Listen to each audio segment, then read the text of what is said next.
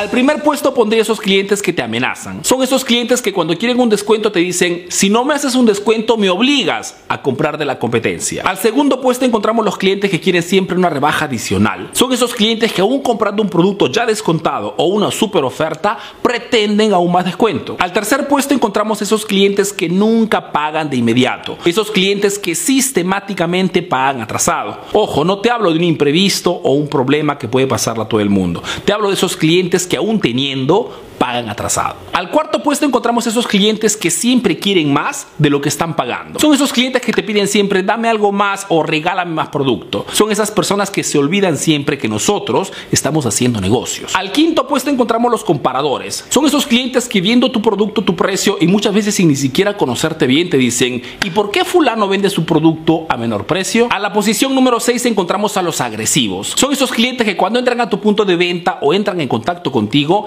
lo hacen con un nivel de estrés tan alto que se amargan por cualquier cosa. A la posición número 7 encontramos a los descarados. Son esos clientes que una vez que han comprado un producto se lo llevan a su casa, lo prueban, lo usan por algunos días y después regresan pretendiendo el dinero. No porque tenga algún defecto, simplemente porque han cambiado idea. A la posición número 8 encontramos a los mal hablados. Son esos clientes que cuando entran a tu punto de venta o te llaman por teléfono te cuentan las peores cosas de tu competencia. Y son los mismos que cuando por X motivos van a comprar de tu competencia hablan mal de ti. En la posición 9 encontramos a los confianzudos. Son esos familiares, amigos o conocidos que por el hecho que te conocen pretenden o piensan de merecer un tratamiento especial. Y en la posición número 10 encontramos a los ingratos. Son esos clientes que te buscan solamente cuando están necesitados. De repente compran durante el año en otra parte, pero cuando por X motivos no encuentran el producto o el servicio, te buscan con urgencia y pretenden el producto ya. ¿Qué hacer cuando impactamos con este tipo de clientes? Antes que todo recordarte que el cliente no siempre tiene la razón y que el mercado también está lleno de buenos clientes, personas precisas, puntuales, correctas,